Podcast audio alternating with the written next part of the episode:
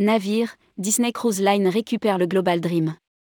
Navire en cours de construction en Allemagne.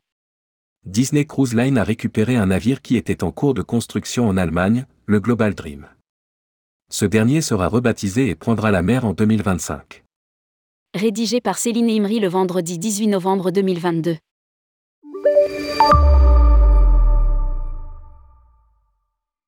Disney Cruise Line a annoncé l'acquisition du Global Dream, un navire en cours de construction au chantier naval MV Werften à Wismar en Allemagne. Ce projet sera piloté par la direction de Meyer Werft, la société basée à Papenburg qui a construit les Disney Dream, Disney Fantasy et Disney Wish.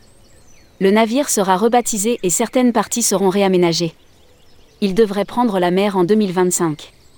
La nouveau nouvelle unité de la flotte Disney d'une capacité 6000 passagers et 2300 membres d'équipage sera basée en dehors des États-Unis. Côté propulsion, le nouveau navire devrait être l'un des premiers de l'industrie à être alimenté par du méthanol vert. Disney Cruise Line a pu récupérer ce navire car l'ancien propriétaire a déposé le bilan avant d'avoir terminé sa construction.